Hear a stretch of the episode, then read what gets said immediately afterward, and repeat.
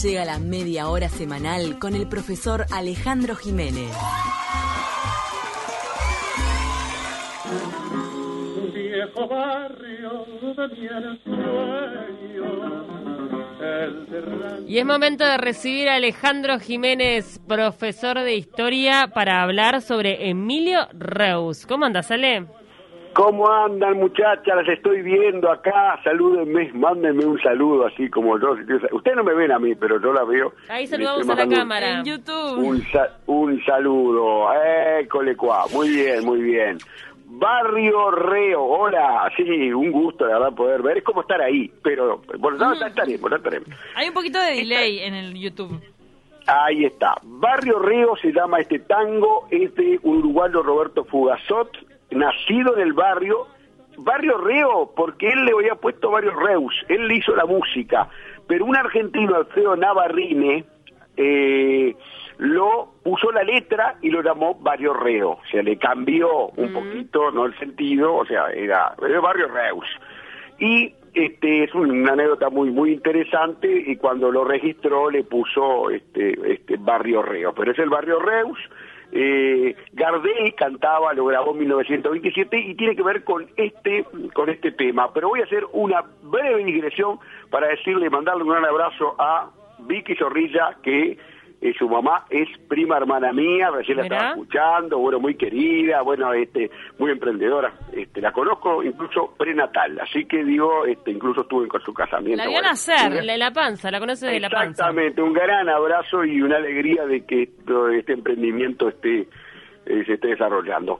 Eh, la columna de hoy tiene que ver con una exposición en el MAPI, ¿no? Por los, años, los 130 años de la muerte de Emilio Reus, que desde la vereda, no sé si llegaron a verla ustedes, yo creo que hoy está todavía, desde la vereda se puede ver, porque claro, con la pandemia, eh, Facundo de Almeida, director, y también le mandamos saludos del, del, MAPI, buscó otra forma, ¿no? ¿Cuál era? Desde afuera, eh, son vestimenta y también algo de vajilla, de la época de Reus.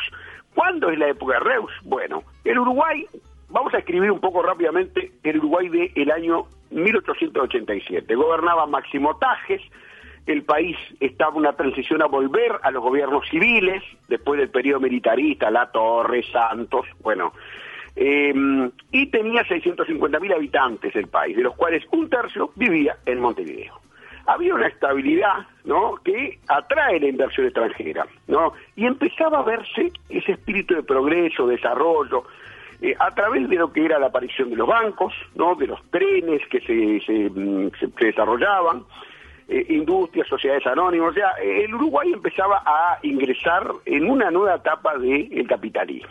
¿no? Y allí, en ese contexto, aparece nuestro este, protagonista de hoy, que es Emilio Reus y Bamonde, ¿no? ¿Saben ustedes que Bamonde es el segundo apellido de Franco también, del generalísimo Francisco Franco? No, mira, no sabía. Sí, pero no, ¿Tenía algún parentesco? No encontré, no lo encontré. Eh, Franco nació en el 1892 y Reus había muerto un año antes, pero no lo encontré, capaz que es un apellido común, habría que investigarlo más. Reus nació en noviembre del 58, 1858, en Madrid, ¿no? este, hijo de un periodista, profesor de Derecho político José Reus, y hace una carrera meteórica realmente para lo que es la época, ¿no?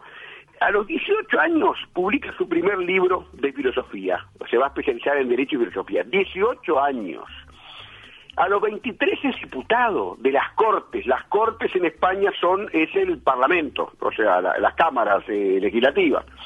Y a los 24 va a mm, escribir su primera obra como dramaturgo porque también incursionó en el teatro. O sea, una persona evidentemente de una gran formación, este abogado también, y, y va a tener entre las influencias ideológicas está este, la de Karl Krause. Krause era un ideólogo alemán, también del siglo XIX, eh, mm, proviene, o sea, su, eh, se inspira en la, ilustración y plantea lo del progreso y el bien común, ¿no? Eh, Krause. Krause inspiró también a Valle y Ordóñez, o sea, los, los ballistas, los ballistas esos de, pura cepa, hablan del krausismo. Y alguna vez escuché a Jorge Valle, por ejemplo, hablar del el krausismo. Y también eh, otra de las influencias ideológicas es la masonería, a Mm. donde ingresa con solo 18 años. Su padre había sido también masón. Eh, eh, Remilio Reus va a mm, eh, entrar en lo que en aquella época que todavía no se veía con muy buenos ojos, que era la especulación en la bolsa. Y lo que le va a traer problemas económicos, bancarrota, bueno, más de una vez. Y eso lo trae al Río de la Plata. En 1886 llega en enero a Buenos Aires, funda el Banco Español del Río de la Plata y al mismo tiempo también cruza poco después a Montevideo, en donde ni él sabría evidentemente la influencia que va a tener este personaje en Montevideo y en el Uruguay. Y ahora vamos a ver por qué. Eh, de las mm, de los emprendimientos de Reus que va a, llevar adelante es una eh, la propuesta del primer banco nacional, ¿no? O sea, el banco eh, un banco eh, de inspiración nacional eh, que eh, y lo tiene que ver con el impulso de la actividad financiera, un banco de emisión de dinero un banco comercial y un banco hipotecario. O sea, eso va a ser realmente pionero en esos aspectos de eh, la actividad bancaria. Eh, vamos a ver entonces que eh, mm, hay, mm, vamos a mencionar algunos autores que han estudiado, como Susana Monreal, que dice que estaba obsesio- obsesionado por la idea del éxito y del progreso moral y material de la sociedad.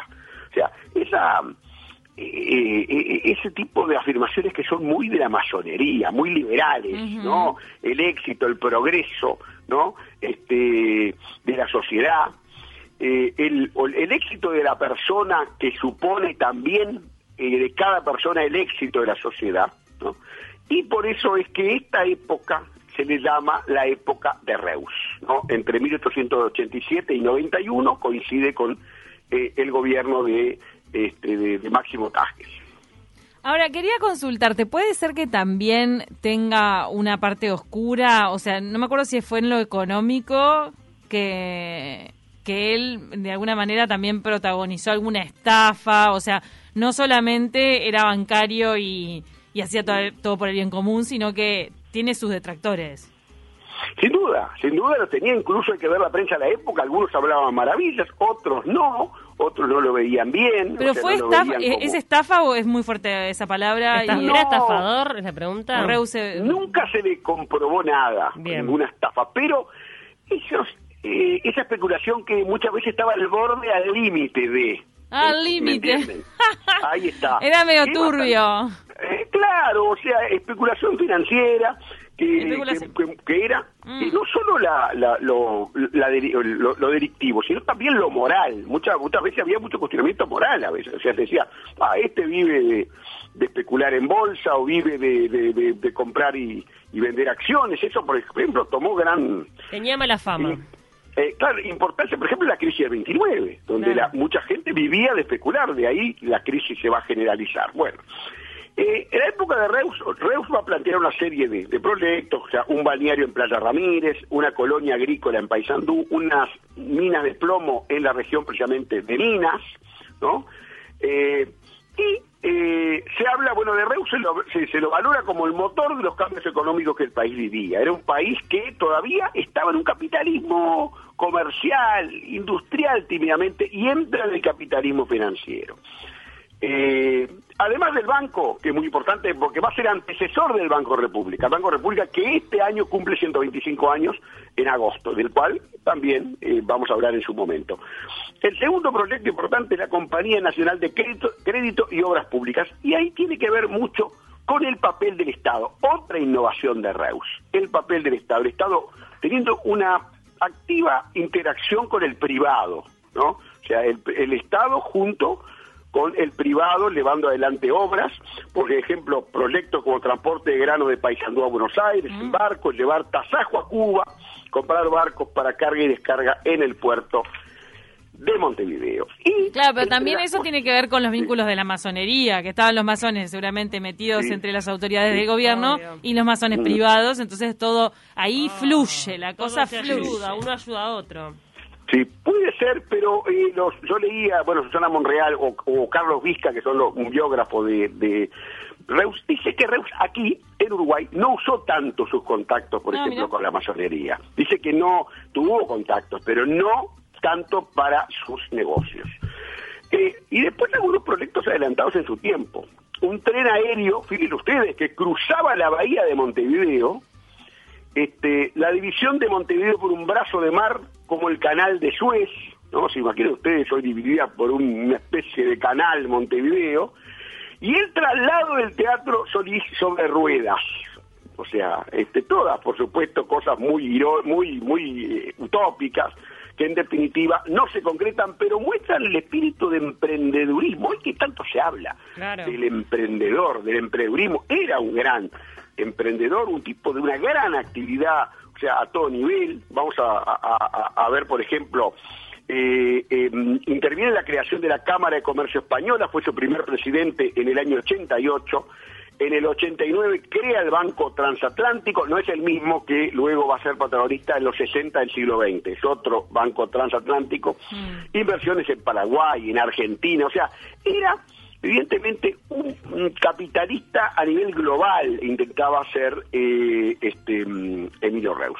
Pero en la, la marca en la ciudad queda a través de los barrios, sin que hablar. Claro. Escuchaba a Mario Reo, este, por ejemplo, eh, Uruguay vivía su tercera oleada migratoria, Montevideo ya tenía luz eléctrica a partir del del 86, tenía los primeros teléfonos, ya, y había una gran necesidad de viviendas populares. Y por eso es que lleva adelante sus dos emprendimientos más importantes en Montevideo, que son los barrios Reus, al sur, allá en la parte del barrio Ah. sur precisamente.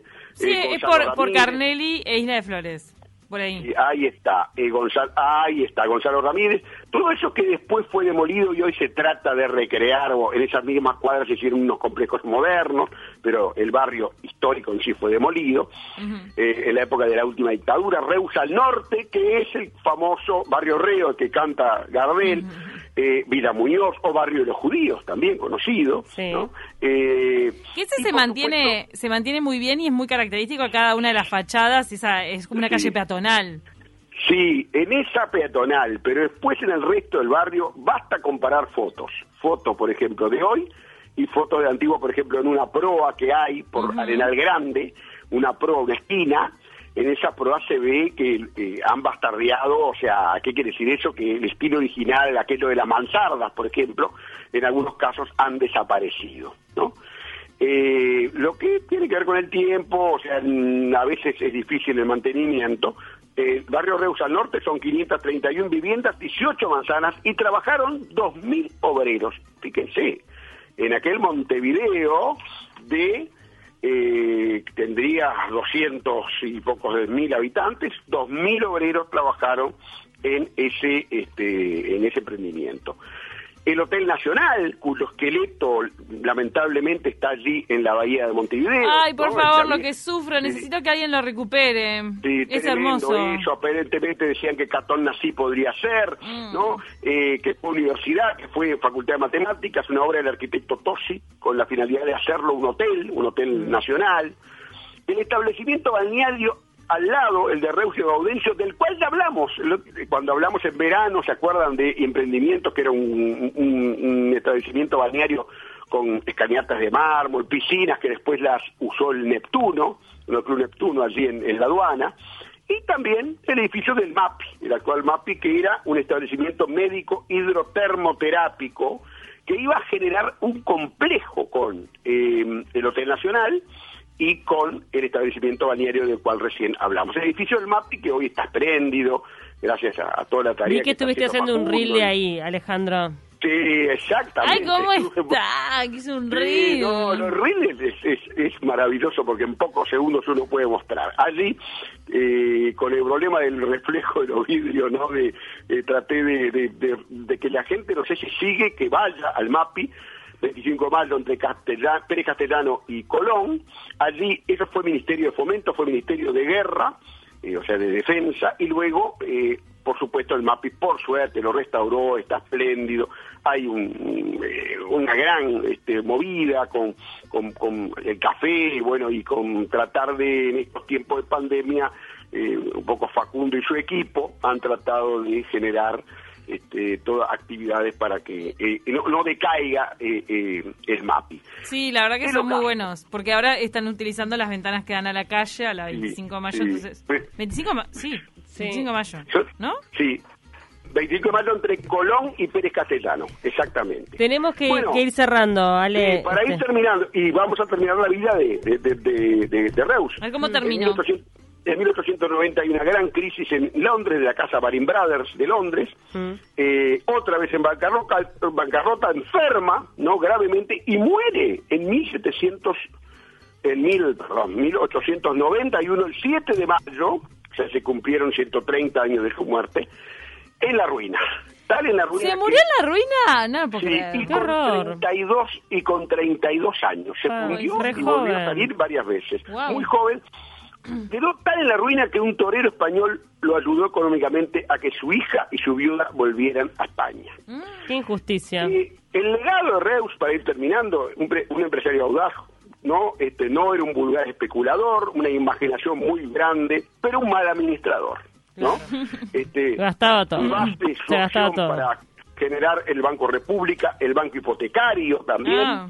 este y por supuesto la renovación de Montevideo. De él dijo Ana Ribeiro, para ir terminando, la subsecretaria del Ministerio de Educación y Cultura, eh, el capitalismo más apegado a la especulación financiera de crecimiento constante y de espacio para iniciativas individuales. Vio que los inmigrantes precisaban trabajo y vivienda. Y vio al Estado como un gran y dinámico agente de inversión de capitales. O sea, eh, un capitalista financiero este, de- que, que- con gran visión de futuro que terminó este, lamentablemente muy joven, 32 años, y en la ruina, una historia digna de, de hacer, ¿se acuerdan? Hace uno- uno- uno- unos programas hablamos de un biopic, Sí. este es también Sí, digno ¿no? de generar un Amerita. Digna de película. Y con buenas locaciones. Nos mandaron un mensaje que está bueno para ahondar, ya que nos quedan unos segunditos. Sí, sí. Barrio de los Judíos hoy, dice, el primero estuvo en Ciudad Vieja, en la calle 25, si no me equivoco es la calle Colón. Ese es el barrio de los Colón. judíos de Ciudad Vieja, ¿o no? Sí, sí. Y nos dice Norberto BH que hay una triste historia para una cierta población que fue desalojada antes. Mira. Me imagino que se que se refiere a los afro, ¿verdad? O sea, a la... es el, es el barrio Reus al sur, el de, el, el de Candombe. Ese- Ah, ese fue, no. Pero entonces, El pero otro barrio. barrio El Reus otro al Reus. sur es Palermo. Es Palermo, ahí, y el otro, y el de los judíos se, mantiene aún con algún edificio un poco bastardeado, pero donde fueron desalojados fue en el sur, Reus al sur. Nos está mandando Sí. un no, seguramente viene después de, con otra afirmación, que luego es en Ciudad Vieja, nos dice. Gracias. Así que vamos a seguir ahondando en esto. sí fue lugar de co- comerciantes judíos, pero no nada que ver con el barrio Reus al norte, Tal vez previo a los comerciantes judíos, que alguno queda en la calle Colón, que muy pocos, muy poquitos. pocos, muy pocos. Sí, tal vez sí. previo hubo un desalojo. Está interesante saber. Bueno, veremos. Ale, Vamos a hablar de algo que tiene que ver con la pandemia, con la higiene y con los baños el lunes que viene. ¡Ah! Queda ahí. No, no la dejaste picando. Pandemia y baños. Sí. Tremendo.